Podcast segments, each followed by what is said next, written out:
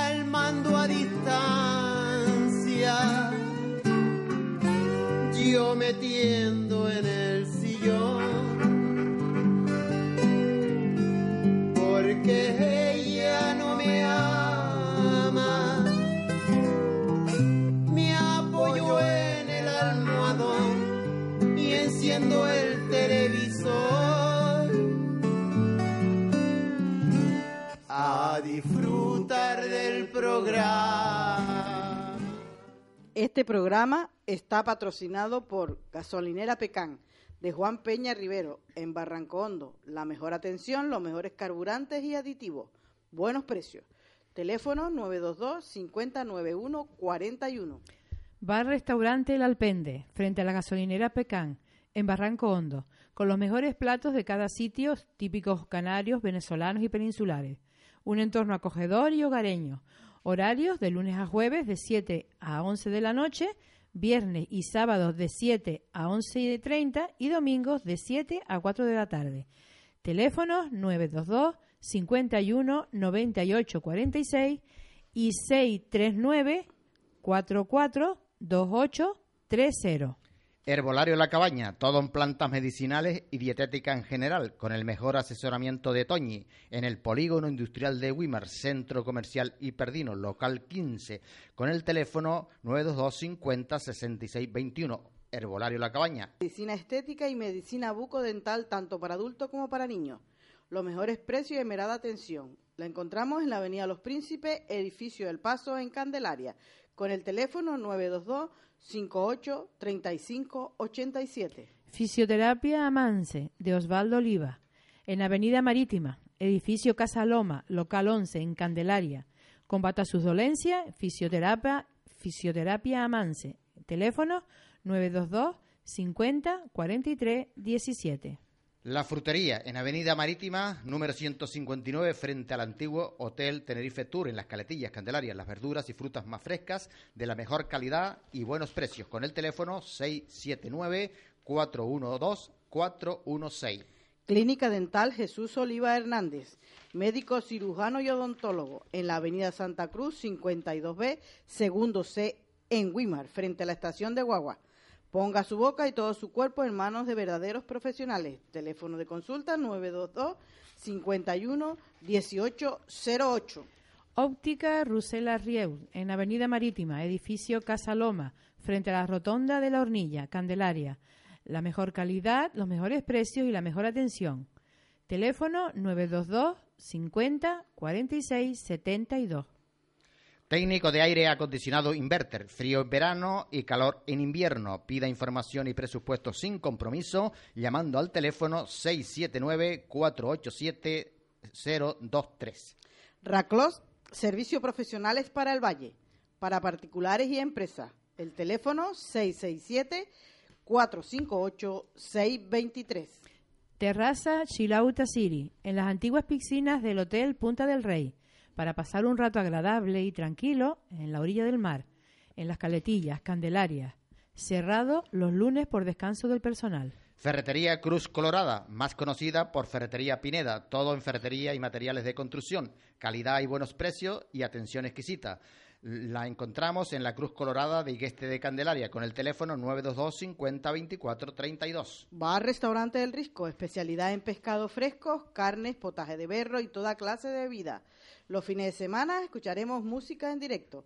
Lo encontramos en el Paseo de Graciliano, Las Caletillas, Candelarias, con los teléfonos 922-517479 y 618-821-984. Estética Mayra. Masaje relajante, tratamiento facial de forma natural, pedicura, manicura y todo en estética. Se encuentra en el Polígono Industrial de Weimar, Centro Comercial Hiperdino, junto al Herbolario La Cabaña, con el teléfono 677 442372. Pinturas y arena, rápido, limpio y económico, con los teléfonos 635-266-561 y 680-355-808. Librería Centro, todo en material escolar y cursos de manualidades, en la avenida eh, Marítima, edificio Casa Loma, La Hornilla, en Candelaria. Tapicería Candelaria. Fabricación propia de tresillos, tres y dos, a la medida. Cabeceros personalizados, confección de cortinas, tapicerías de coches y embarcaciones y toldo para furgones y camiones. Presupuesto sin compromiso. Estamos en el kilómetro 16 de la Carretera General del Sur, La Tejinera, Candelaria. Horarios de lunes a viernes de 8 a 1 y de 3 a 8. Teléfono 622 75 67 14 y 629 53 88 04. El amanecer, tiempo no hay para perder. Tengo un buen tramo de país que recorrer. Desde Tijuana a Yucatán, por carretera gano el pan. Voy a Torreón, voy a San Luis. Rueda que rueda, vuelta y vuelta, soy feliz. Luego me voy. El comentario de Cho Salvador para esta tarde es el siguiente. ¿Cómo evitar los accidentes de tráfico? Escuchemos. Chirridos de neumáticos, crujidos de metales, estallidos de vidrios, gritos de personas, todos ellos son sonidos familiares para quienes se hayan visto involucrados en un accidente automovilístico. Según datos de la Organización Mundial de la Salud, los eh, choques viales causan cada año 1.200.000 muertos y 50 millones de heridos en todo el mundo. No obstante, el respeto a las normas de seguridad y el simple sentido común pueden evitar muchos accidentes de tráfico. Veamos, límites de velocidad, cinturones de seguridad y mensajes de texto. Tal vez le parezca que el límite de velocidad en algunas carreteras es muy bajo. Sin embargo, sobrepasarlo no supone por lo general una gran diferencia en el tiempo que le toma a uno llegar a su destino. Por ejemplo, acelerar de 100 kilómetros, o sea, unas 62 millas, a 130 kilómetros, o sea, 80 millas por hora, en un trayecto de 80 kilómetros, o sea, 50 millas, supone una ganancia de menos de 9 minutos. ¿Vale la pena arriesgarse a tener un accidente por ahorrar tan poco tiempo? Esa es la pregunta. Los cinturones de seguridad son para su protección. Un organismo oficial de los Estados Unidos de América concluyó que tan solo en ese país el uso de este dispositivo salvó a más de 72.000 vidas entre 2005 y 2009. ¿Es la bolsa de aire un sustituto del cinturón? No. Es un complemento ya que ambos, elementos están diseñados para trabajar juntos. Si el ocupante no lleva abrochado el cinturón, la bolsa de aire pierde efectividad y hasta puede resultar peligrosa. Por lo tanto, acostúmbrese a llevar siempre puesto el cinturón y pida a sus pasajeros que se pongan los suyos. Ah, y otra advertencia, nunca lea ni escriba mensajes de texto mientras esté conduciendo o mientras, o mientras esté al volante. Por eso, un experto recomienda cuando el semáforo, eh, perdón, eh, vamos a ver porque ya me perdí. El, agarre, ah, vamos a, el agarre de los neumáticos se reduce cuando la carretera está eh, mojada o cubierta de polvo o arena o grava. Aminorar la marcha disminuye el riesgo eh, de, de que el auto patine al frenar. Si tiene que viajar a menudo por carreteras cubiertas de nieve o hielo, que no es lo habitual aquí en Canarias, considere la posibilidad de comprarse unos neumáticos de nieve, los cuales están dotados de ranuras más profundas que mejoran la adherencia. Las intersecciones son peligrosas para cualquier automovilista. Por eso, un experto recomienda cuando el semáforo se ponga en verde, espere antes de entrar en la intersección. Esperar unos instantes puede evitar que lo embista un coche que se salte la luz roja. También es esencial mantener el automóvil en buen estado. Imagínese lo que pasaría si le fallaran los frenos en plena marcha. A fin de prevenir problemas mecánicos, algunos confían el mantenimiento periódico de su auto a un buen mecánico. Otros prefieren realizar ellos mismos algunas de estas averías o tareas. Sea como sea, lo importante es que al, al auto se le hagan las inspecciones necesarias. Beber y manejar. Un conductor que suele ser precavido y responsable puede convertirse en un peligro si maneja después de haberse tomado un trago. En 2008, más de 37.000 personas perdieron la vida en Estados Unidos en accidentes de circulación. De estas, cerca de un tercio murieron en choques causados por conductores que habían bebido. Incluso en pequeñísimas dosis, el alcohol reduce la capacidad de conducción. Por tal motivo, algunos deciden abstenerse por completo de beber si van a manejar. Respetar las leyes de tráfico o viales, ponerse el cinturón de seguridad, mantener su auto en buen estado y no conducir si ha ingerido alcohol son medidas que sirven para proteger su vida y la de los demás. Dichas sugerencias le ayudarán a evitar accidentes de tráfico, pero solo si las pone en práctica. No maneje con sueño. La gente debe recordar que manejar con sueño es tan peligroso como manejar ebrio.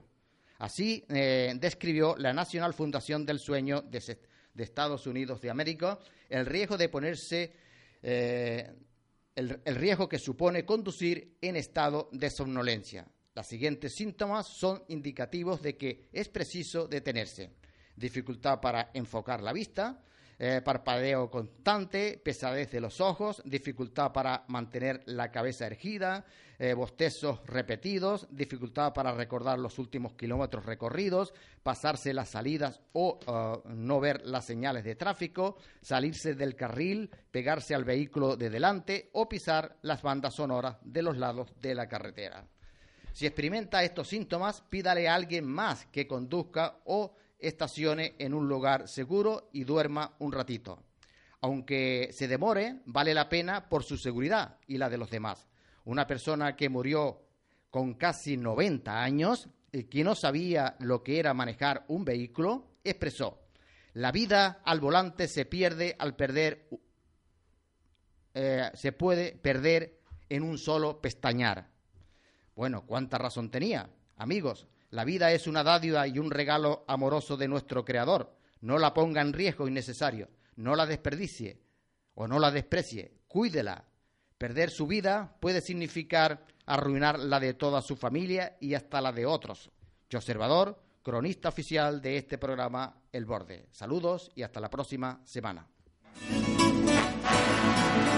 Voy a arrancar, soy el chofer Manejaré la noche hasta el amanecer. Tiempo no hay para perder. Tengo un buen tramo de país que recorrer.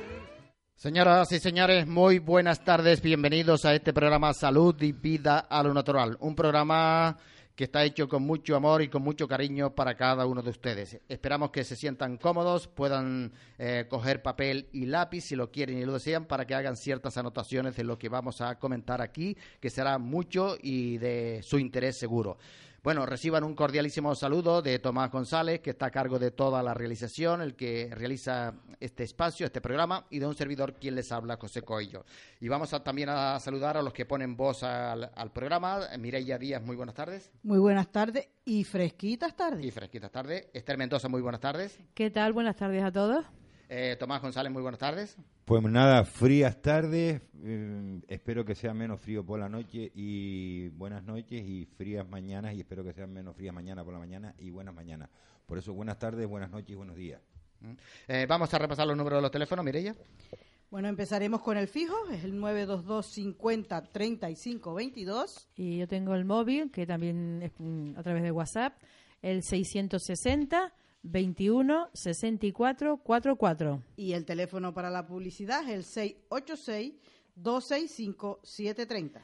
Y también que si nos quieren ver y, y escuchar en directo, pues pueden ir al, a- por internet en el YouTube y poner mínima FM el borde y ahí nos pueden seguir. Y también a través del Facebook en la página de la emisora Mínima FM 97.9. Bien, pues vamos con el temario. Vamos con el temario, como siempre. Hoy trataremos, tendremos en las noticias, eh, tendremos la cocina, el consultorio médico, que hoy hablaremos sobre la vesícula. También el ¿sabías qué? Hecho maravillosamente, que hoy tendrá que ver con lo que es el comienzo de la vida. Eh, los oyentes preguntas, homeopatía y flores de Bach, eh, consejos de salud, música, como no, las vivencias del campesinado canario de Chamirella y alguna que otra cosita si el tiempo nos lo permite.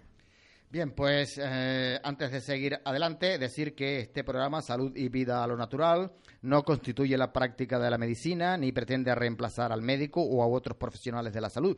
Nuestro único fin aquí es informar de la manera de la mejor manera posible y antes de poner en práctica cualquier consejo o sugerencia que emitamos aquí en este programa, eh, les invitamos a que consulte primero con su médico o farmacéutico. No somos responsables aquí tampoco nosotros del mal uso que usted haga de la información que emitimos aquí. Y lo que es muy importante, nunca Se automedique. Exactamente. Pues ahora sí vamos con, a empezar con lo que hacemos siempre al principio de este programa, que son las noticias del campo médico y de la salud, con todos aquellos avances, curiosidades y cosas que están saliendo acerca de este mundo, de la salud y de la medicina, que es muy amplio y muy interesante. Eh, y eh, son muchas las, eh, las noticias que tenemos aquí, pero nosotros hemos traído unas cuantas, las que hemos considerado más interesantes, y bueno, otras se nos han quedado, pero esas serán para la próxima semana. De todas maneras, la actualidad nunca pasa en lo que tiene que ver con la medicina y la salud. Así que vamos a comenzar, Mireia, si te parece, con una que tiene que ver con trasplantes de retina, ¿no? Sí, tengo una noticia muy interesante porque dice que se ha hecho el primer trasplante de retina fabricada con la piel de una paciente. Científicos del Instituto Riken de Japón han llevado a cabo un trasplante de retina generada mediante células madre IPS con capacidad para convertirse en cualquier tejido. De este modo, con solo una muestra de la piel de la paciente, en este caso una mujer de 70 años con degeneración macular asociada a su edad, se obtuvo una nueva retina. Aunque esta técnica se autorizó ya hace más de un año, ha sido hasta ahora cuando se ha probado en humanos. Ahora, a lo largo de los próximos meses, se sabrá si el resultado es positivo o negativo.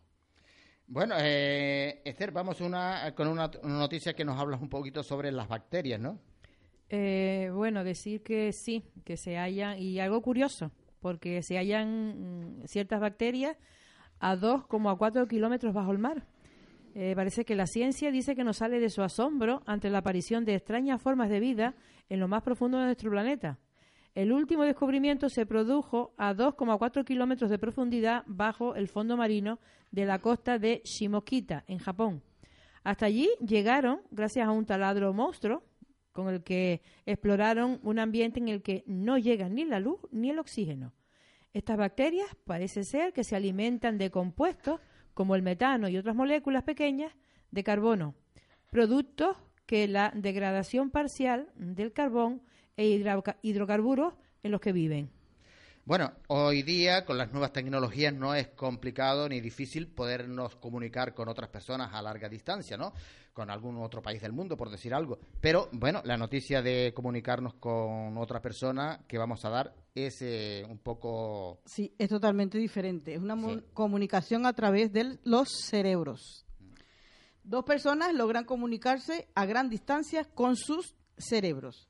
El neurocientífico Carles Grau, profesor emérito de la Universidad de Barcelona, y el físico y matemático Giulio Refini, de la empresa Starla de, de Barcelona, consiguieron comunicarse a distancia sin palabras ni gestos, utilizando solo sus movimientos cerebrales.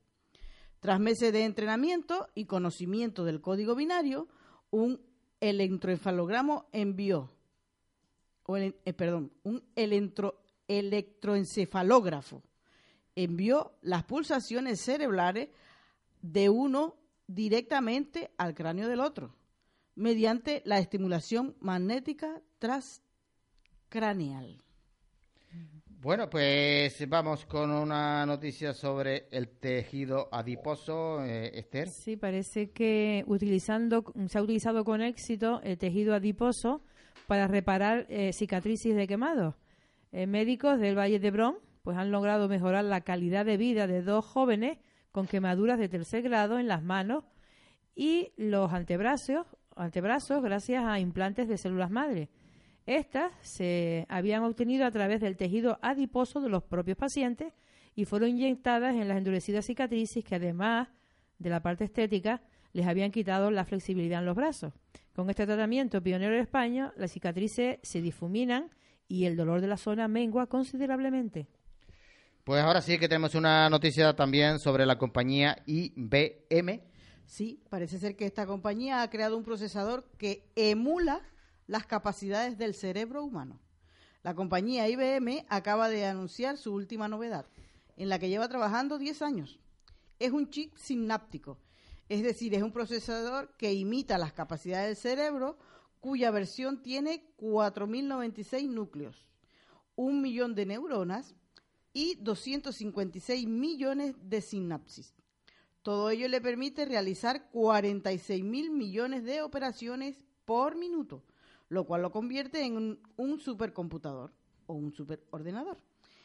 De, entre sus aplicaciones prácticas destacan la motorización de la salud y el transporte, la asistencia a, invidentes y la seguridad ciudadana. Esther, pues vamos con una noticia ahora que nos habla sobre el cáncer, sobre todo en la mujer. Pues sí, algunos cánceres podrían tratarse con la misma estrategia usada contra el SIDA, según esta noticia.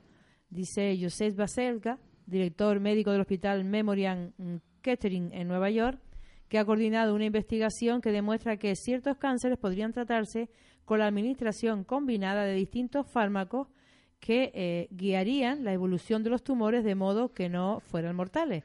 El eminente oncólogo ha declarado, el objetivo es cronificar algunos cánceres igual que se ha logrado cronificar la infección por el VIH. Los primeros casos en los que experimentarán serían los cánceres de mama y de pulmón. Bueno, pues es usted mayor, es usted una persona ya mayor, les, eh, le gusta a usted los helados, pues eh, preste mucha atención con esta noticia. Bueno, e- esta noticia es una, aparte que sea una noticia interesante, es también una noticia muy curiosa. Dice, un empresario de Gales comercializa un patente helado de Viagra. Dice, en cuestión de sexo, todavía queda mucho por inventar, sino que se lo digan a Charles Harris Francis, cuyo padre posee una fábrica de helados en el suroeste de Gales. El ingenioso hombre ha ideado uno con sabor a champán y 25 miligramos de la famosa pastillita azul, para que además de llenar, de- además de llenar, pues el alimento también proporcione gran vitalidad. Charles ha llamado a este helado de aurosal, lo que significa excitante en inglés. Y dice que está ideando nuevos helados con toques picantes. Pues ya lo saben, ya lo saben, ya lo saben. Eh, picante. o, ya, lo- o ya lo sabemos. Habrá que probarlos, ¿no? Bueno, pues vamos con una noticia sobre las tablets. Sí, eh, eh, dice la noticia, leer en tablets antes de acostarse perturba el sueño. Los dispositivos electrónicos de ocio y lectura, como las tabletas y los smartphones, nos roban cada vez más tiempo y son muchos los que pasan las últimas horas del día delante de su pantalla. Este detalle, que podría eh, parecer inocuo, tiene consecuencias preocupantes sobre la calidad de las horas de sueño. Un reciente estudio en la Escuela de Medicina de Harvard ha comprobado que cuesta más dormirse y la calidad del descanso nocturno es peor tras leer en el iPad que después de leer un libro. La razón de ello es que la luz intensa de longitud corta que emiten estos aparatos inhibe la liberación de melatonina, la hormona que facilita el sueño. Así que no leer tablet mientras estamos en la cama, sino a dormir. Bueno, si a usted lo vieran por ahí en la calle abrazando un árbol, ¿qué diría la gente? Abraza árbol. O abraza farolas. O abraza farolas. Que tiene una cogorza. Bueno, Esther, eh, yo creo que no se Pues trata de personas, ¿no? No, de un animalito muy, muy, muy lindo. Eh, son los koalas. Ah, ¿Por qué los koalas se abrazan a los árboles? Pues tiene una, una explicación. Para refrescarse.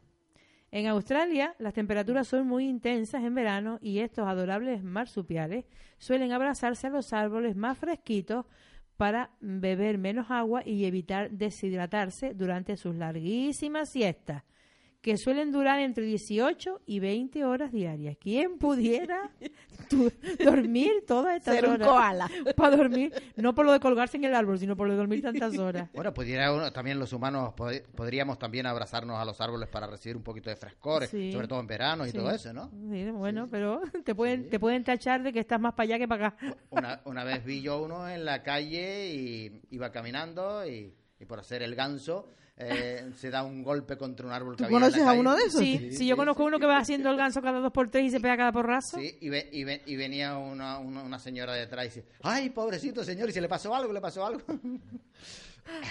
bueno, vamos entonces con el consultorio médico y vamos a hablar hoy, Mireia, ¿de qué? Hoy vamos a hablar de los trastornos en la vesícula biliar.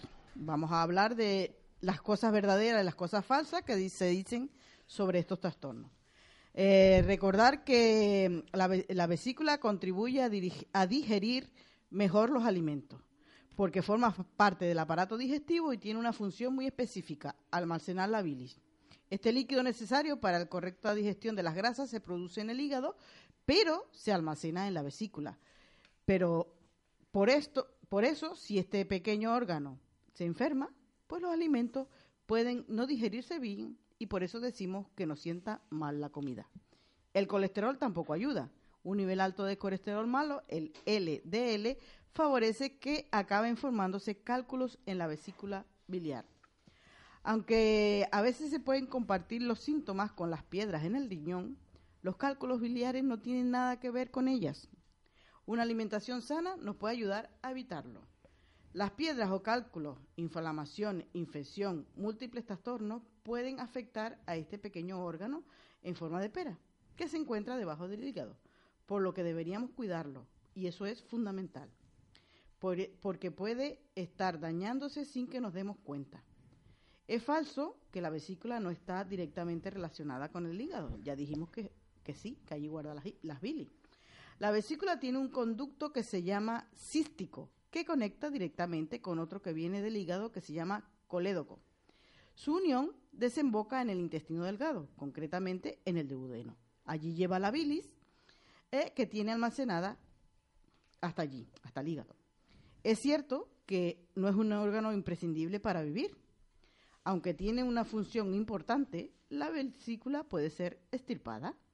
De hecho, la, la bilis tiene otros caminos para alcanzar el duodeno sin que se produzcan graves alteraciones en nuestro organismo. También es falso que los cálculos biliares no den síntomas, sí los dan.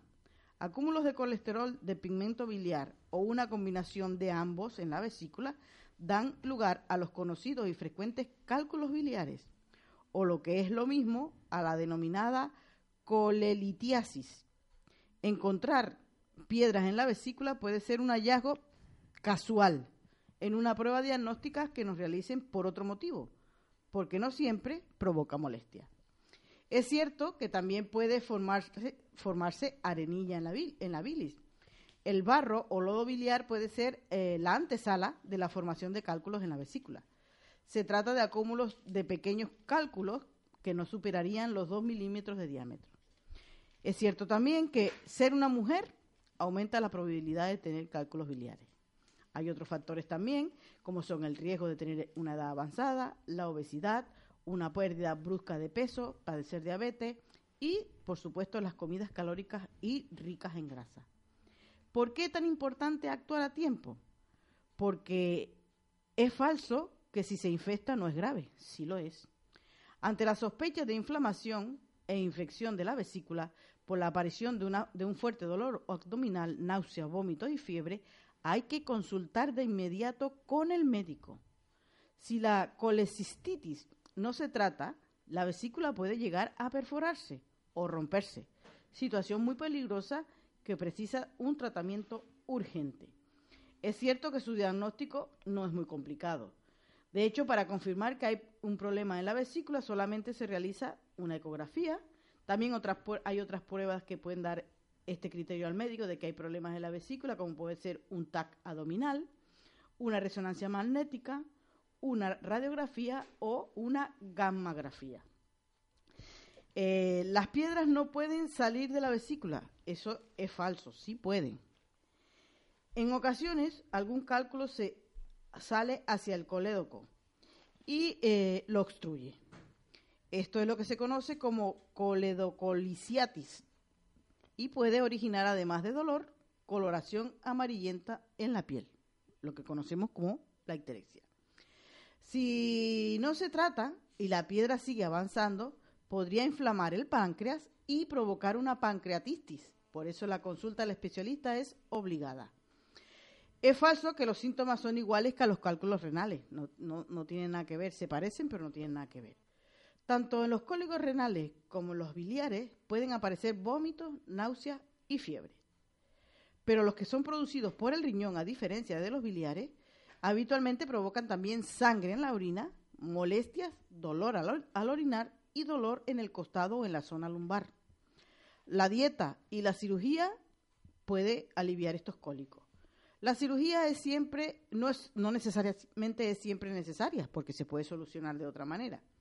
Si se trata de un episodio aislado que no vuelva a producirse y no, presta, no presenta otros problemas, eh, no se le pone tratamiento al paciente, aunque sí se le recomienda que tenga una pauta dietética. Pero si los cólicos se repiten o son cada vez mayor la intensidad, lo más habitual es estripar la vesícula por la paroscopia, lo que se conoce como colecistectomía. La litrosia destruye las piedras grandes. Esta es una técnica que consiste en la utilización de ondas de choque para romper las piedras solo se puede aplicar para eliminar eh, los cálculos en determinados pacientes, no en todos, siempre y cuando tenga una sola piedra y que sea muy chiquitita, de 20 milímetros de diámetro, pero no es, y que no esté calcificada. Si no se dan estos parámetros, no se puede eliminar con la litotricia. Se debe comprobar antes que la vesícula tenga un buen funcionamiento normal. También es muy cierto que una buena dieta contribuye a reducir el riesgo. Una alimentación pobre en grasa, evitar las comidas que provocan mm, gases o las que son copiosas y mantener a raya el estreñimiento nos va a ayudar a que los cólicos biliares no se repitan. Estas medidas dietéticas también son aconsejables para las personas que se les estirpa la vesícula. La vesícula, recordemos que siempre se va a quejar tras las comidas si, si está mal. Uno de los síntomas más evidentes de la presencia de cálculos en la vesícula es el cólico biliar y esta alteración se caracteriza por varias cosas. Primero, un dolor abdominal intenso en la parte superior derecha del abdomen que empeora después de las comidas o de tomar bebidas con gas, como refresco, etc. Puede ser un síntoma de que algo no anda bien. Otra señal de alerta es que el dolor aumenta con la, con la inspiración profunda e incluso se nota que, le duele a uno la espalda o el brazo derecho. Y a veces se acompaña con náuseas, vómitos y fiebre. En casos no complicados, las molestias suelen desaparecer entre 12 y 18 horas tras su inicio. Eh, si pasado este tiempo no hay alivio, entonces hay que acudir inmediatamente al hospital. Si el, cólico al final se termina, suele producirse porque ha, ha habido una expulsión de uno o más cálculos que dejan de obstruir los conductos. Entonces, como hemos visto, eh, los trastornos de la vesícula biliar no se, se parecen en algunos casos a los de a los problemas de cálculos renales, pero no tienen nada que ver porque en el caso de los cálculos lineales provoca incluso irritación al orinar y sangre en la orina. Y si tenemos una buena alimentación, también podemos tratar de eh, ayudar a nuestra bilis a que funcione mejor. Bueno, pues después de estos buenos consejos eh, sobre la salud, que tiene que ver con el consultorio médico que ponemos siempre aquí en este programa, pues vamos a ver cómo podemos alimentarnos bien con la cocina, con, esas, con esas recetas. Eso mismo iba a decir yo, que bueno, tener una, una dieta equilibrada y sana, pues por eso hoy vamos a hacer una merluza con salsa de mandarina, que todavía, todavía estamos en la temporada de, las mandarinas. Pues los ingredientes eh, para esta receta eh, son, lo, tenemos, lo hemos hecho para cuatro personas, y son los siguientes. Eh, cuatro filetes de merluza, cinco mandarinas, dos cebollas moradas o rojas, como las conocemos aquí, una zanahoria, un vaso de caldo de pescado, una cucharada de fécula de maíz, una cucharada de azúcar, una ramita perejil, eh, harina, aceite, sal y pimienta. Para la preparación es el siguiente, es como sigue. Se exprime, exprimimos el zumo de tres mandarinas, pelamos las restantes y las separamos los gajos. Y reservamos. Luego pelamos la zanahoria y la cebolla y las cortamos en rodajas. Salpimentamos los filetes de pescado los enharinamos y los sacudimos para eliminar el exceso de harina, como hacemos siempre. Eh, calentamos eh, un poco de aceite en una cazuela y ahí vamos a dorar las merluzas eh, 3-4 minutos por cada lado y las vamos a reservar. En ese mismo aceite vamos a rehogar la cebolla y la zanahoria. Cuando ya estén casi totalmente rehogadas, vamos a añadirle los gajos de mandarinas y el zumo y no olvidemos reservar unos cuantos gajitos para luego decorar. Y junto a, esto que hemos puesto aquí, la cebolla, la zanahoria y los gajos de mandarina, también le vamos a añadir el caldo de pescado. Vamos a salpimentar, eh, vamos a ponerle un poquito de azúcar para restarle la acidez que tiene la fruta y lo vamos a cocer durante unos 5 minutos. Luego que esté todo eso, vamos a triturarlo con la batidora eléctrica. Y lo vamos a volver a poner de nuevo en el sartén y si es necesario, porque está muy, muy clarito, lo podemos espesar un poquito con la fécula de maíz disuelta en un poquito de agua. Luego ahí en esa salsa vamos a introducir los filetes de pescado, le vamos a añadir los gajos que, de mandarina que habíamos reservado y todo esto junto lo vamos a calentar un par de minutos y lo vamos a servir espolvoreado con perejil. Pues como siempre hablamos de un ingrediente, pues hoy no hay duda de lo que vamos a hablar, de, de la mandarina. Pues decir que, hablar un poquito sobre las, propiedades nutritivas que tiene la, mandarina, decir que nada mejor que consumir mandarinas para reforzar nuestro sistema inmunológico y combatir los resfriados y gripes tan propios de los meses fríos. Mm, para ser más específico, de estos meses fríos que estamos pasando. Y de estos días que estamos pues, pasando. Pues sí, ya que su aporte en vitamina C, aunque menor que el de la naranja, también es destacable. Sin embargo, esta fruta es el cítrico con mayor riqueza en vitamina A, un compuesto esencial para el buen estado de la vista, la piel y el pelo. Tanto la vitamina C como la A poseen una función antioxidante, por lo que la mandarina tiene propiedades anticancerígenas. Es conveniente consumirla como fruta fresca y, ojo, y no eliminar la parte blanca adherida a los gajos que a veces algunas personas tendemos a quitárselo. Pues no, porque ahí es donde reside la mayor cantidad de pectina para garantizar la ingesta de la fibra que contiene. Una sustancia que facilita el tránsito intestinal y la disminución de los niveles de colesterol. Su abundancia en ácido fólico hace muy recomendable su consumo ah, en embarazadas durante eh, los primeros meses de gestación principalmente. Además de ser rica en agua, proporciona un contenido equilibrado de potasio y sodio e incluye minerales como el calcio, el hierro y el fósforo, por lo que su zumo puede considerarse como una buena bebida rehidratante. Como usos culinarios, bueno, ya hoy hemos hecho una receta con, con la mandarina. Decir que la temporada de la mandarina va desde septiembre hasta marzo o abril, meses en los que se van sucediendo diferentes variedades de sabores, aromas diversos. La forma más habitual de consumirla es fresca, como fruta de postre, sola o en Macedonia, pero su pulpa y su piel aromatizan y decoran tartas, pasteles y mousse, como todos sabemos. También es una fruta excelente para preparar sorbetes, helados, mermelada e incluso licores.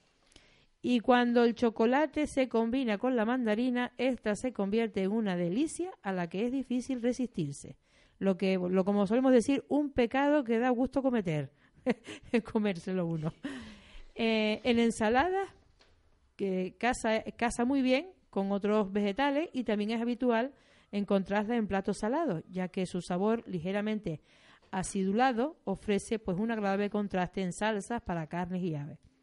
Y decir como algo como un dato curioso que eh, las clementinas, que es una variedad de mandarina, eh, deben su nombre a, a un tal Pierre Clement, que era un cura que las cultivaba en el jardín del hospicio que regentaba. Por eso se llaman clementinas. Por eso le llaman a alguna clase de mandarina clementina. Pues ojo con lo que vamos a decir. Mucha atención con lo que vamos a comentar ahora. Sí, vamos a hablar del azúcar, en este caso del azúcar blanca. Eh, tenemos aquí eh, en total unas 127 razones para tratar de evitar el azúcar blanca. Por supuesto no la vamos a dar todas hoy, por supuesto que no. Vamos a dar creo que unas 10. Y son muy cortitas. Vamos a empezar diciendo que eh, en primer lugar deberíamos evitar este azúcar blanca, porque podemos utilizar el azúcar moreno, la miel, etcétera, ¿no? Pero evitar en lo posible el azúcar blanca, porque primero puede suprimir el sistema inmunitario, o sea, te baja las defensas. Puede alterar el balance de los minerales también de tu cuerpo. Eh, en tercer lugar, en lo que tiene que ver con los niños, puede causar hiperactividad, ansiedad, problemas de concentración y mal humor. Y en cuarto lugar también, pues puede causar un aumento significativo de los triglicéridos. También podemos decir que contribuye a la disminución de las defensas contra las infecciones bacterianas. Eh, también causa pérdida de la elasticidad y función de los tejidos. Lo que es lo mismo, cuanto más azúcar comas, más elasticidad y función de los tejidos pierdes. También recuerden que reduce las lipoproteínas, las reduce. ¿eh? Y también, como octavo punto, contribuye a la deficiencia, deficiencia del cromo. Eh, contribuye al cáncer de mama y de ovario y de próstata también y de recto. Y sobre todo hay que tener en cuenta que aquellas personas que ya tengan esta enfermedad, el cáncer, no deben de ver el azúcar ni desde lejos. Eh, y como octava razón es que puede aumentar los niveles de azúcar en ayuno. Así que estas son 10 razones para, eh, por las cuales uno no debería comer azúcar y mucho menos, como ha dicho Mirella, blanca, refinada. Eh, la próxima semana comentaremos otras 10 más y así hasta llegar a las 127 razones por las cuales no deberíamos ingerir este alimento que todos tenemos en nuestra casa. Eh, pues vamos ahora, si te parece, Esther, con la homeopatía y flores de Bach. Bueno, pues hoy vamos a, a mencionar mm, una medicina del kit homeopático eh, que cada semana estamos considerando y vamos a hablar de la Brionia 30C. Y recordar que esta, este medicamento pues está indicado para eh, la hinchazón y dolores articulares, hinchazón y dolor mamario, agotamiento por calor, cefaleas en racimo, para náuseas, eh, cólicos infantiles y dolorosos, resfriado y también la fiebre. Para estos síntomas, la brionia 30C. Y como y para las flores de Bach, y en las flores de Bach pues vamos a hablar de la genciana del campo. ¿Esta flor de Bach para qué tipos de personas está indicada? Bueno, pues está indicada para las personas que son pesimistas, que son muy pesimistas, para depresiones por causas conocidas, para las personas que son muy tienen mucho escepticismo y para el control débil ante la frustración. Para estas personas, la flor de Bach genciana del campo les vendrá muy bien. Bueno, pues vamos ahora con otro apartado, Mireya. Sí, ahora vamos con el apartado del sabías qué, de los sabías qué, y tenemos un par de ellos. Mm, Yo tengo uno que tiene que ver con la esperanza de vida. Dice, la esperanza de vida en el mundo ha aumentado un 6,2 años. Según un estudio publicado en la revista The Lance, eh, la media de esperanza de vida para ambos sexos en el año 2013 era 71,5 años, mientras que en el año 1990 era de 65,3 años. Este aumento se debe sobre todo al descenso en los países más desarrollados de la tasa de mortalidad, por ejemplo, de cáncer, que ha descendido en un 15%, y por enfermedades cardiovasculares, que ha descendido un 22%. En las zonas más desfavorecidas han descendido las muertes, por ejemplo, por diarrea, infecciones de las vías respiratorias inferiores y problemas de salud en los recién nacidos. En contrapartida, hay una serie de enfermedades que ha aumentado su incidencia, como es el cáncer de hígado causado por el virus de la hepatitis C o el cáncer de páncreas y la diabetes. Bueno, pues yo tengo dos sabías qué. Tengo, este habla sobre los niños y sus pesadas mochilas. Uno de cada tres niños lleva en la mochila el triple del peso recomendado. Según la Fundación COVAT, a pesar de que las mochilas no deberían superar el 10% del peso corporal del niño, se calcula que un tercio de los escolares lleva más del 30%. Además de no cargarla en exceso, esta fundación recomienda que el peso de la mochila recaiga en la zona lumbar y se reparta de forma simétrica en los hombros, así como llevarla cerca del cuerpo con un cinturón para que no se mueva. Para evitar problemas de espalda, también se aconseja practicar deporte dos veces a la semana como mínimo. Se calcula que el 51% de los chicos y el 69% de las chicas menores de 15 años ya han padecido dolor de espalda.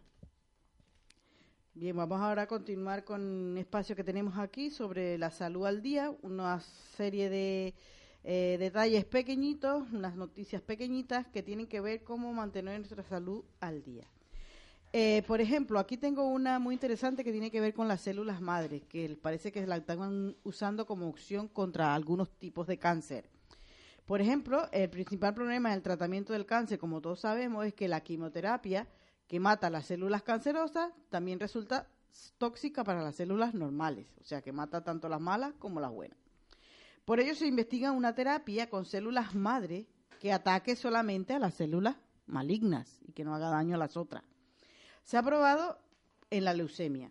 Según un estudio de la Universidad de Harvard en los Estados Unidos, podría haber una manera de tratar la leucemia consiguiendo que mueran las células cancerosas sin que las otras células sean afectadas.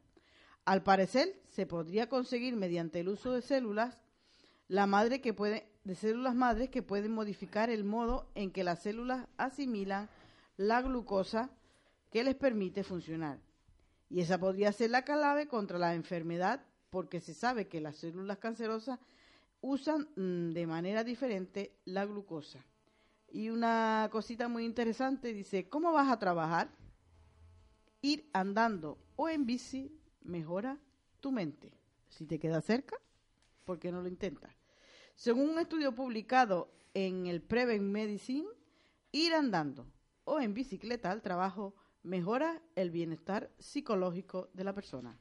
Bueno, pues vamos a mencionar aquí 10 superespecies que protegen tu cuerpo, pero vamos a mencionar hoy solamente dos y la próxima semana continuamos. La primera, vamos a hablar de la albahaca. Eh, es, esto es una planta antiinflamatoria por excelencia, por lo tanto se puede usar para la artritis, las alergias, para las inflamaciones intestinales, entre otros. Así que la, la albahaca es una planta antiinflamatoria.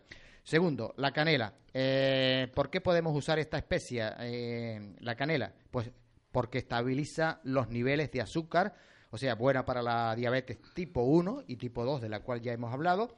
Reduce el colesterol también, la canela. Para el dolor se puede usar también, para la rigidez de los músculos y articulaciones, y es buena para la función cerebral, porque mejora la memoria. Así que la próxima semana continuamos con las especies.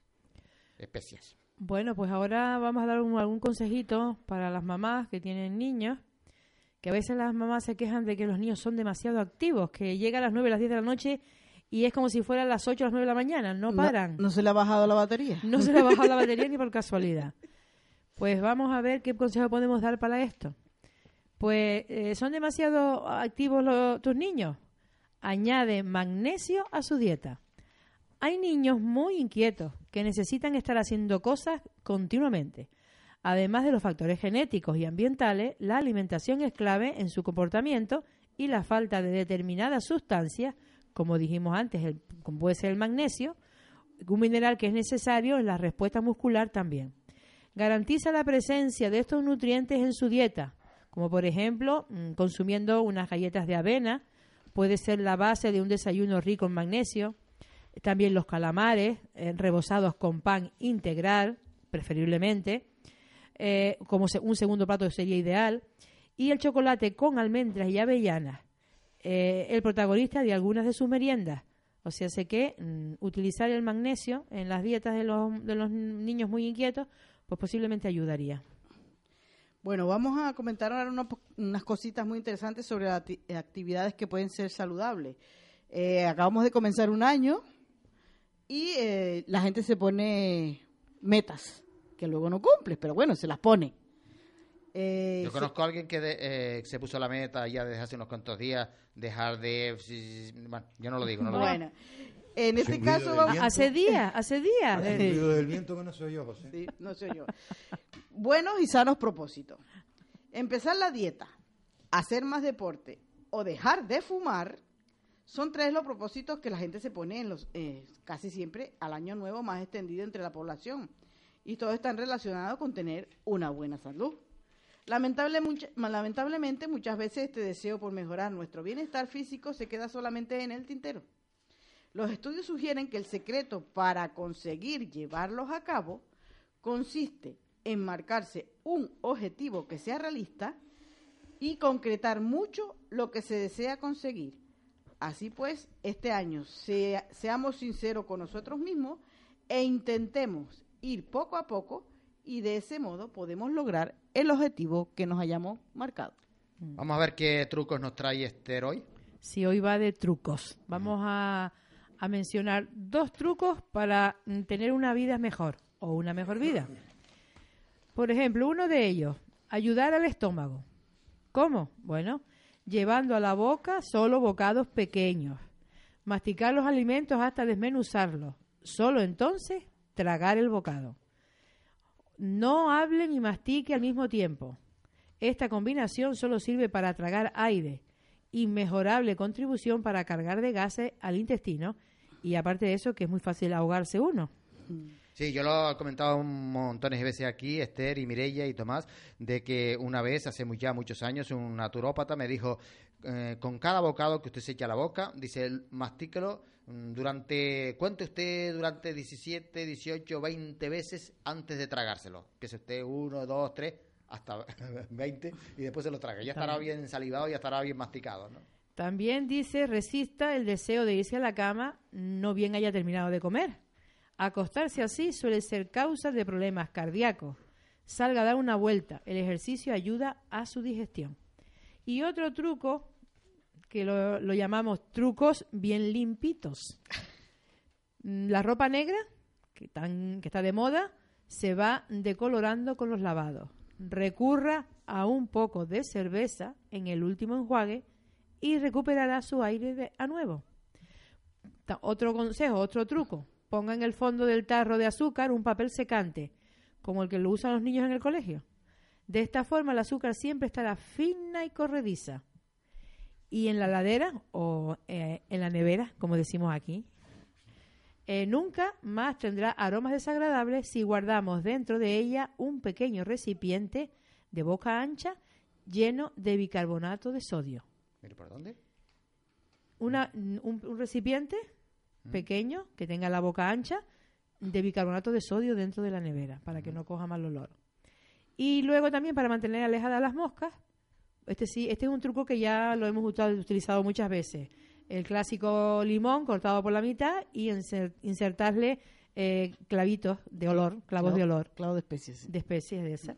Y el perfume rico y eficaz para las moscas. Aquí Bueno, tenemos otros trucos. Sí, un hombre que vivió 1100 años antes de Jesucristo, que fue rey, pero que no era médico, ni científico, ni nada de eso, que fue el rey David, eh, dijo, mm, te elogiaré, refiriéndose a Dios, porque de manera que inspira temor, estoy hecho maravillosamente, refiriéndose a su cuerpo y al de todos los humanos. Bueno, vamos con eh, siempre con el espacio que ponemos aquí, Mireia, que lo llamamos. Sí, el hecho maravillosamente.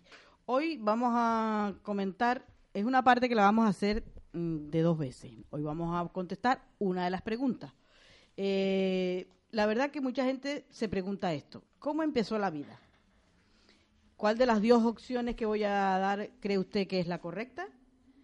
Algunos dicen que la vida comenzó A, por evolución, B, por creación. ¿Cuál cree usted? Pues se lo dejamos a su criterio. Uno, esperaría que las personas de mente científica escogieran la opción A y que las religiosas escogieran la opción B. Pero eso no siempre es el caso. Ramax Singh, que era un profesor de biología de la Universidad de McMaster en Canadá, él ha comentado lo siguiente. No todos los que están en contra de la evolución son personas religiosas. Y también hay personas con amplia preparación académica que la rechazan. Piensen también que Gerard Herter, que también era un profesor de entomología, él estudió la evolución en la universidad y él admitía, en los exámenes yo respondía a los profesores lo que me habían enseñado, no lo que yo creía. ¿Cómo es posible que haya personas de mente científica que, pueda, que, que duden de la evolución? Para encontrar la respuesta, primero tenemos que analizar dos preguntas muy interesantes que se hacen los científicos y muchas personas también nos las hemos hecho. La primera es, ¿cómo comenzó la vida? Y la segunda es, ¿de dónde salieron todas las especies que viven hoy? Hoy vamos a contestar la primera pregunta, ¿cómo comenzó la vida? Y la otra la contestaremos la semana siguiente. Se dice, eh, algunos, que la vida surgió sin ayuda externa, a partir de sustancias químicas. Pero ¿por qué no todos le convence esta idea? La ciencia eh, conoce hoy mejor que nunca la composición química y la estructura molecular de todos los seres vivos, pero siguen sin poder contestar a esta pregunta. ¿Cómo pudo salir la célula más simple de la materia inanimada si hay un abismo entre ambas? En efecto, ¿qué es la vida? Bueno, los científicos no saben cómo era la Tierra hace millones de años. Tampoco se ponen de acuerdo sobre dónde pudo eh, comenzar la vida. Unos dicen que fue cerca de chimeneas volcánicas y otro que fue dejado de la corteza, mm, debajo de la corteza terrestre. Hay incluso quienes afirman que la vida llegó al espacio exterior en meteoritos.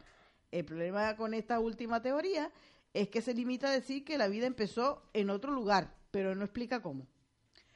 Se piensa que en el pasado eh, existieron moléculas orgánicas que dieron origen al código genético.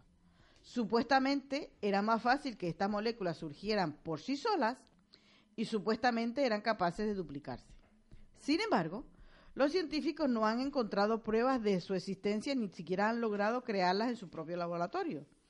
Una de las cosas que hacen tan singulares a las células es la manera en que almacenan y procesan la información.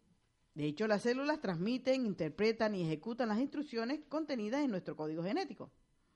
De hecho, algunos científicos han dicho que la célula es como un ordenador y que el código genético es como el programa que controla ese ordenador.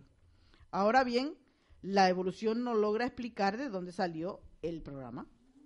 Las proteínas son moléculas indispensables para el buen funcionamiento de una célula. Una proteína típica está formada por cientos de aminoácidos agrupados en un orden determinado. Además, pasa a funcionar, para, para, que pueda funcionar, tiene que doblarse hasta adquirir una forma específica. Algunos investigadores reconocen que las probabilidades de que las más sencillas de las proteínas se hubieran podido formar por sí solas son increíblemente bajas. Y como la célula requiere miles de proteínas diferentes, escribe el filósofo Paul Davis, no es razonable pensar que se formaron por casualidad. Eso no es razonable. La conclusión a la que muchos de estos científicos han llegado es que después de años y años de investigación en todas las ramas de la ciencia, lo único que se ha logrado comprobar es que un ser vivo solo puede salir de otro ser, vivo. Pues aquí queda la primera parte de cómo comenzó la vida. La semana que viene vamos a contestar la siguiente pregunta, de dónde salieron todas las especies que hay en el mundo. Y ahora vamos a, que nuestro realizador nos ponga la canción que tenemos para el intermedio, como decimos nosotros. El título de la canción es Dios de la Vida y está interpretado por Fernando Leiva.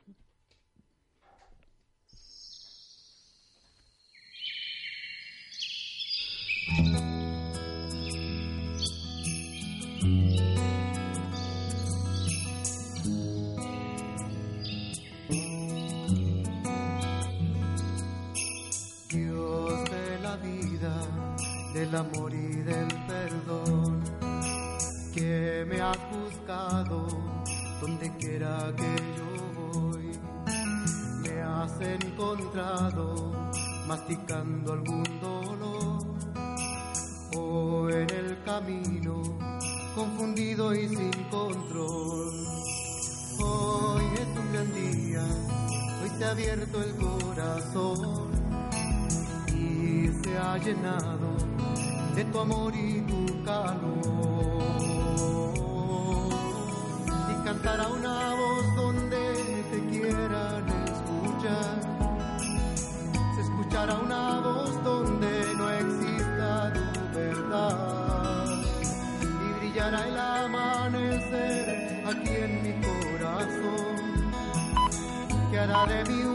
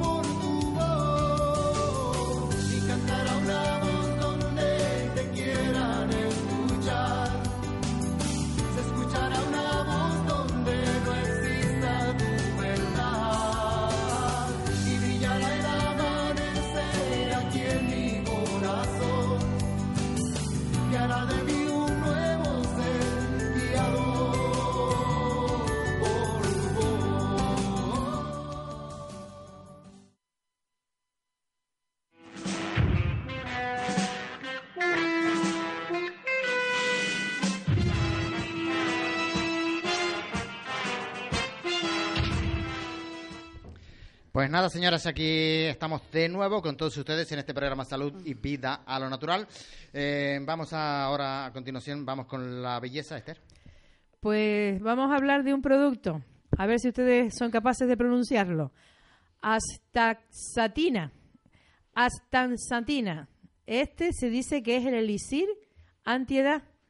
Parece que un reciente estudio español ha demostrado que la astaxantina, un antioxidante de la familia de los carotenoides, como la vitamina C, pero 10 veces más potente a la hora de captar radicales libres. Y esto parece que previene el, fotoenvejecimiento causado por los rayos UVA. Se halla que se hallan en el pescado azul, el krill o los crustáceos. Así que a tomar más cosas de estas para tener menos arrugas. Y otro consejo de belleza sobre las manos eh, para tenerlas tersas y suaves. eh, dice mezclarse, o mezclar dos cucharadas de copos de avena triturados en medio vaso de leche. Extiende por las manos con movimientos circulares para eliminar las células muertas y después dejar actuar 15 minutos. Así los nutrientes de la avena alimentarán la piel. Y luego, por supuesto, aclararlo con agua. Esos son nuestros dos consejos de hoy sobre belleza. Bueno, ahora vamos a pasar a la parte de los oyentes preguntan, que como siempre decimos, son preguntas que nos hacen llegar nuestros oyentes, a los que invitamos pues que lo sigan haciendo, que continúen haciéndolo, todo la- lo que ellos quieran saber sobre el mundo de las plantas y de la medicina. Eh, como siempre decimos, si no podemos contestar a- en el programa que estamos haciendo en directo, pues lo, lo contestamos la semana que viene. Y en esta ocasión, como siempre, pues tenemos alguna de ellas, ya que eh, nos han llegado a través del correo electrónico que hemos dado aquí en otra oportunidad y que eh, vamos a hacer llegar otra vez, que es el uriajocc.hotmail.es y allí pues nos pueden dejar, como ya digo, todas las consultas y las preguntas que quieran. Aquí tengo yo una que tiene que ver con eh, las personas que dicen que tiene mucho hipo y no se les quita con nada. Ni con un susto. Bueno, por lo visto no. De vez en cuando, dice esta persona, tengo hipo y aunque intento aguantar la respiración como se nos ha enseñado, eh, la mayoría de las veces sigo sin solucionar el problema. ¿Qué puedo hacer? Dice el oyente. Bueno, pues puedo decirle que el anís tiene propiedades espasmódicas, por lo que ayuda a calmar y frenar los molestos episodios de hipo. Eh, lo podemos combinar eh, poniendo en un recipiente una cucharadita de semillas de anís fresco y las molemos y la diluimos eh, en una cucharadita de agua bien calentita, la dejamos enfriar y nos la vamos a tomar. Lo, lo repito otra vez. Eh, en un recipiente vamos a poner una cucharadita de semillas de anís fresco y la vamos a machacar, a moler. Luego le vamos a echar un poquito de agua caliente, la vamos a dejar reposar y luego nos la vamos a beber. Esto nos puede ayudar a eliminar el hipo. ¿Qué hay con el problema de pie de atleta? Muchas personas se quejan de esto, ¿verdad? Dice el pie de atleta, ¿cómo puedo tratarlo? ¿Qué tratamiento casero puede ayudarme a curarlo? Nos dice la persona que nos hace la consulta. La verdad que además de ser contagioso, el pie de atleta es muy doloroso y muy molesto, ya que suele provocar escosor y deja la piel muy enrojecida. Para aliviar los síntomas de esta infección de los pies, pues podemos remojarlo en un barreño de agua con té negro durante una media horita. Luego, luego lo vamos a secar muy bien y también es recomendable, por ejemplo, darnos masaje en los dedos con bicarbonato de sodio y utilizar eh, calzado cerrado y calcetines que no transpiren, o sea, que, que no suden los pies, porque ya sabemos que la humedad es la que llama a, A ese a este problema, pie de el atleta, problema. sí.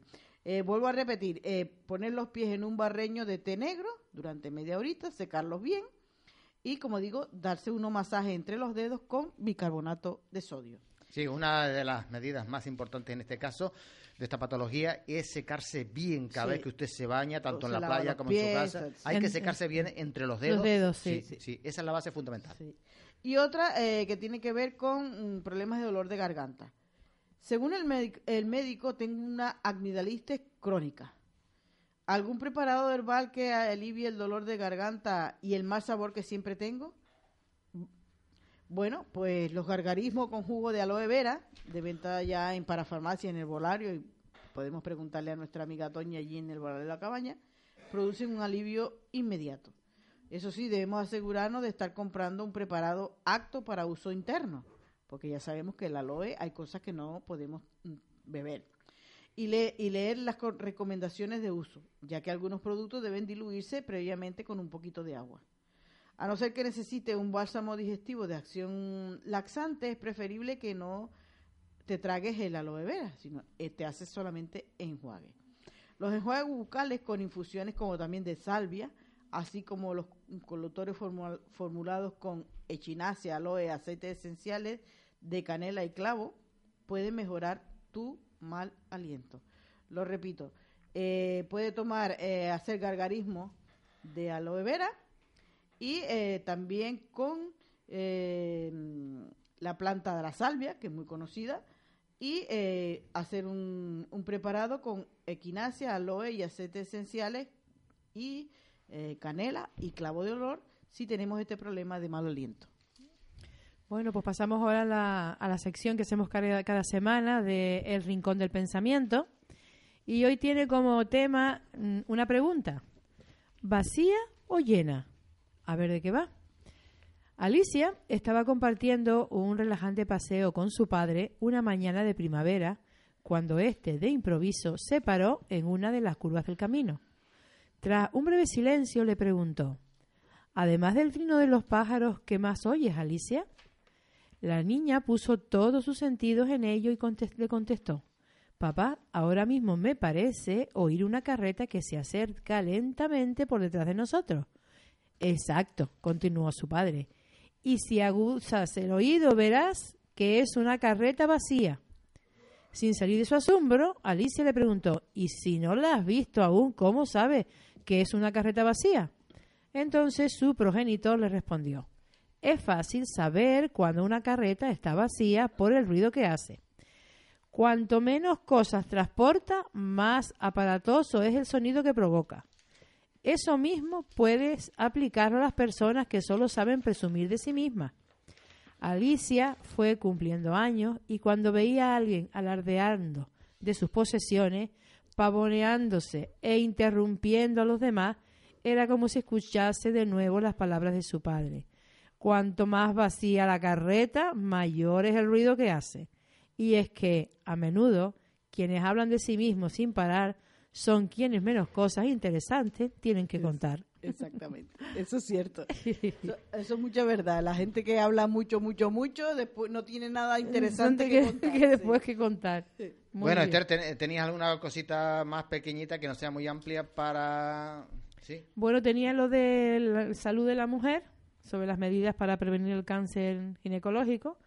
Bueno, tenía uno, dos, tres, cuatro consejos para, para prevenirlo y, uno de ellos es el tener buenos hábitos.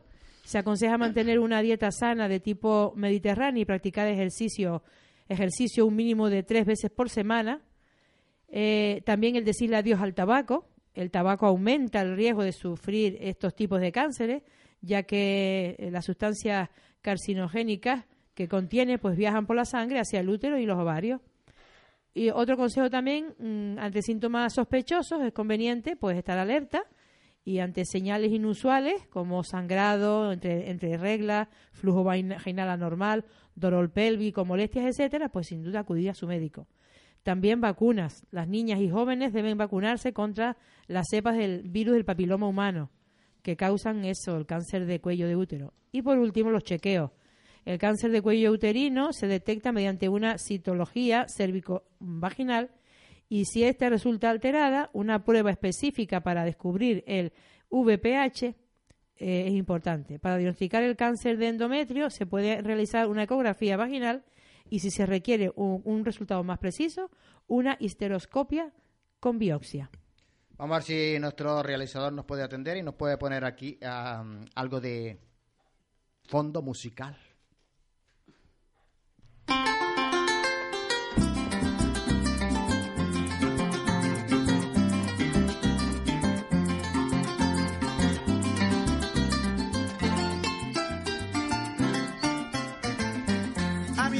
Presente, hoy le traigo de regalo lo más reciente y sabroso que se está desarrollando. Se trata de risotón. Pues nada, señores, ha llegado el momento de la risoterapia. El humor y la risa combate y previene una gran cantidad de enfermedades. Así que vamos a tener las vivencias del campesino canario con Chamirella. Decir lo que ya venimos diciendo, Chamirella o Mirella Díaz Araque nace eh, en el milenio pasado, eh, por lo tanto ya es bastante antigua. Eh, nace en el... Otros son más antiguos. Y no dicen nada. Oye, pero ¿cómo permitimos esto? Vamos a echarlo de la mesa ahora mismo. Nace en el estado Vargas, Venezuela, en un pueblo llamado Katia Lamar y lleva 35 años aquí, ya en Canarias. Desde el mismo día en que llegó, se integró a nuestra tierra y nuestras raíces costumbres y cultura. Debido a esto y a poseer la nacionalidad española, es una canaria más.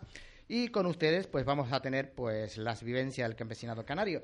Eh, decir que las historias de Chamirella son vivencias reales de nuestra tierra, de nuestra gente, y que la última que va a comentar hoy, creo que va a comentar como siempre cuatro historias, pero la última, preste mucha atención, porque es una colaboración de un buen amigo nuestro, profesor de botánica de la Universidad de La Laguna, Y ya Mireia lo único que ha hecho es agregarles algunas otras vivencias y hacer una adaptación radiofónica para este programa. Así que vamos a comenzar con el humor canario con Chamireya. Bueno, decir que a lo que estaba comentando José, de que ya llevo unos cuantos años aquí, hoy comentaba con una persona cuando y le dije la edad que tenía cuando llegué y me dice, bueno, pues ya tú eres más canaria que de tu país. Y la verdad es que aquí eh, me siento muy, muy canaria y cuando voy a mi, a mi país Te sigues sintiendo canaria. me sigo sintiendo canaria y encima me llaman españoleta.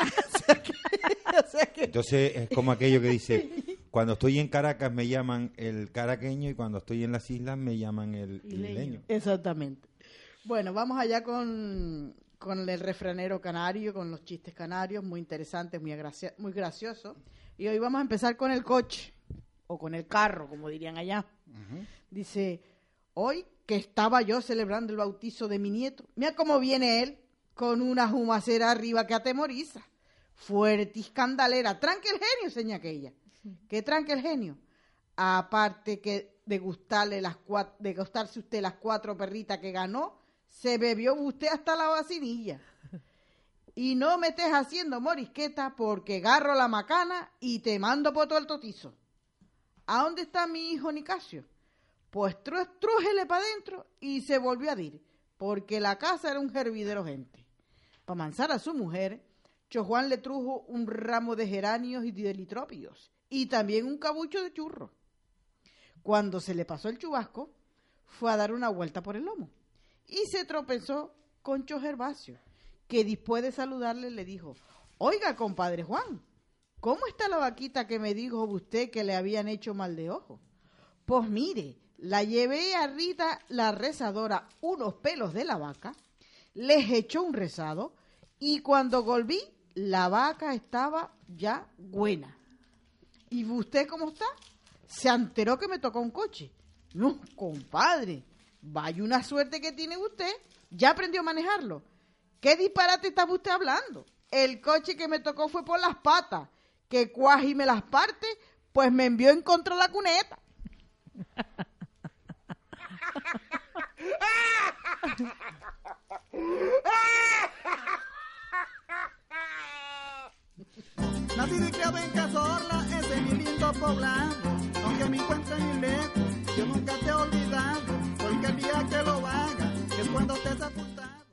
Y ahora le toca a la, a la ferretería de Pepe. Oiga, Nicasio, ¿cómo se halla su hijo Pepe? El doctor me dijo que estaba mal de la vesícula biliar. Perdone, compadre, pero creo que se dice vesícula vicial. Ole. ¿No ves? ¿No ves vesícula biliar? ¿Será como usted dice? ¿Como que usted es persona ilustrada?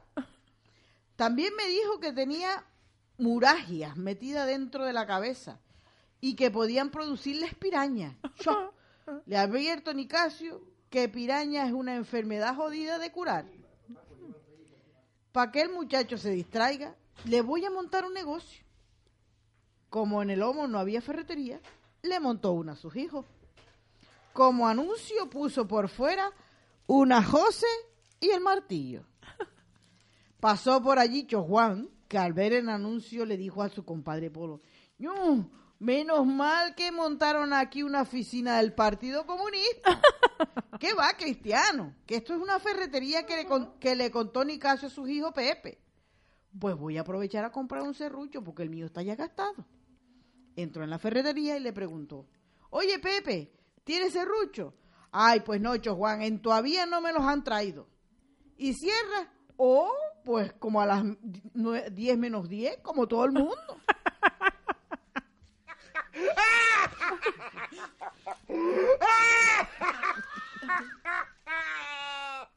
Por eso, pueblo querido, aquí te estoy levantando. Con el propio risotón, el golpe que está sonando. para arriba y para abajo. Ahora vamos con el estreñimiento. ¿Se puede pasar, Cho Juan? Pues pase para adentro, compadre. ¿Qué viento lo trajo para acá? Pues vine para hablar con Seña María, su mujer, que es persona entendida en remedio, por su conocimiento en hierbas medicinales. Mientras la llamo y viene, pues se halla en la huerta. ¿Se echa usted un vasito vino? Hombre, si se empeña. Título. ¿Qué quiere usted, abuelo? Vete a la bodega y traes una jarra de vino de la barriquita chica. Oiga, ¿cómo llamó usted a su nieto? Título. Sí, señor, título. ¿Y de dónde viene ese nombre? Eso viene porque mi hija Nicasia fue a hacer un curso a la ciudad para sacar el título de corte y confesión y lo que trajo fue una barriga. Pues la dejaron preñada. Por eso le pusimos al muchacho Ancina. Al rato llegó seña María con unos bubangos y una col para el potaje. ¿Usted me quería para algo, Chu Vicente? Sí, seña María. Venía para hacerle una consulta y me dé usted un remedio. ¿Usted dirá? Es que llevo más de cinco días trancado para contra mis partes y no hay manera de ir al retrete.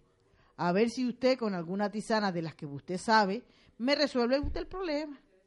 Más que una tisana de hierba, lo que tiene que hacer es darse una jartada de brevas templadas y verá que eso sale volando y se le estupe el caño al escape.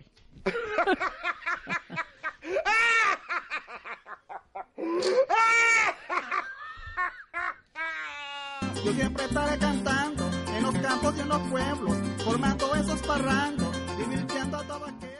Bueno, mucha atención ahora a la gente, sobre todo de este de Candelaria, porque esa vivencia ocurrió en este pueblo ya hace muchísimos años. Y el tema es la violación. Comadre Filo, dichosos los faros que la ven, ¿a dónde has andado? No me hable, comadre. A según el médico, se me ha tirado un dolor de resma para contra mi espinazo que me he quedado más doblada que una duela. No he podido ni a bajarme a la- de la cama. Caramba, comadre, pues sí que ha estado jodida. Por cierto, ¿se ha enterado que a Lupe, la hija de Chamaría, la cochina, la volaron? ¿Qué me dice usted? La botaron por un puente. ¿Qué va, Cristiana? Parece que venía con una saca hierba de los tomillos y al pasar por la cueva de Ñaco le salió un macharengo de esos Santa Cruz, la agarró y la entrujó para la cueva, diciendo, venga que vamos a celebrar una boda guanche. La dejó preñada y encima ajorró el muchacho macho que traía. Ay, Mería. Y fue con su voluntad en contra de su voluntad. ¿Qué va? Fue para contra el risco de la cueva. ¿Sabe lo que le digo? Yo a esos bandidos le cortaría la pirila y se la echaría a los gatos salvajes. Como agarraron al sujeto al año y medio, se celebró el juicio. El juez mandó a llamar a Cho José, el cabrero de Pasacola, que parece que lo vio todo. Cho José, como era docto en palabras, comenzó a explicar. Y el juez lo paró y le dijo, vamos a ver, don José, hable usted por favor en metáfora. Pues bien, señor juez, el individuo sacó, perdonando mi mal señalar, tanta cina de metáfora y se la metió toda.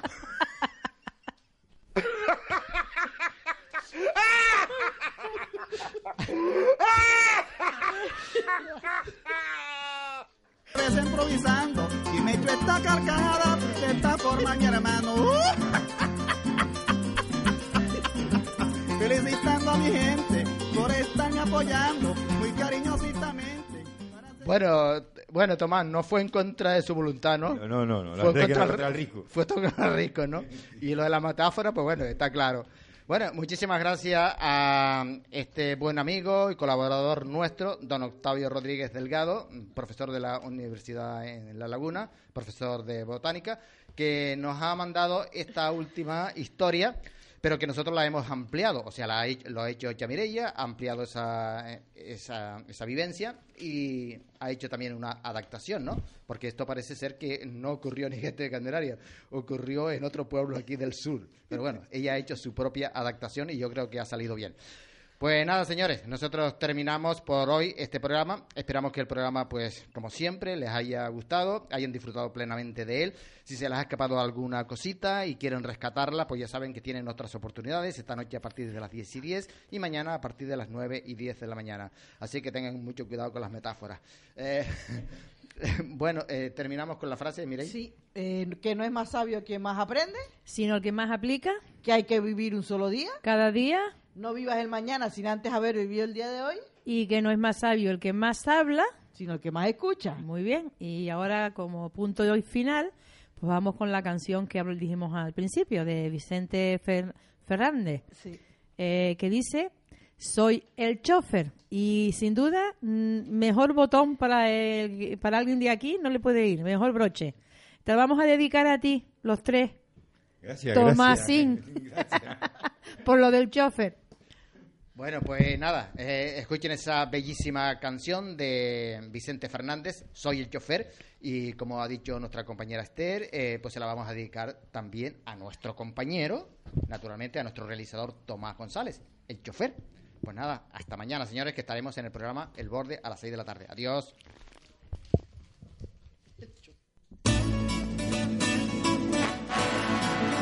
Voy a arrancar, soy el chofer.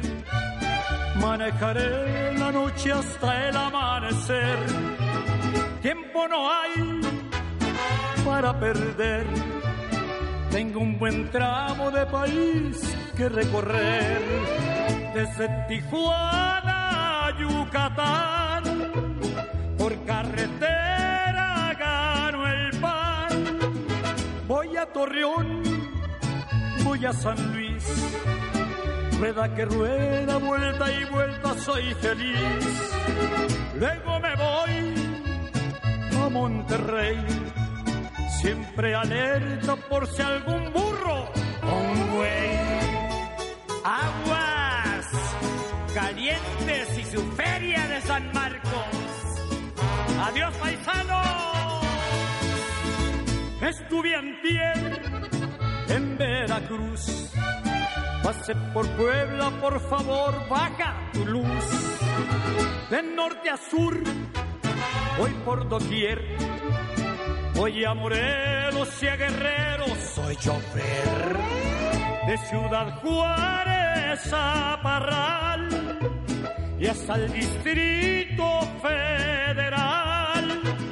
Alguien me espera en Reynosa, alguien me espera en Toluca, alguien me espera en Cabo, alguien me espera en Hermosillo, alguien me espera en Tepic, alguien me espera en Huentitán, la carretera nacional, desde Laredo a Michoacán, por carretera chofer. También voy a Sonora, Sinaloa, Conaloa, Durango, Zacatecas, Nayarit, Jalisco, Guanajuato, Querétaro, Hidalgo, Colima, Tlaxcala, Oaxaca, Chiapas, Tabasco, Campeche y Quintana Roo. Ay, hijo de su... Mínima FM no se hace responsable de las declaraciones y opiniones vertidas en este programa.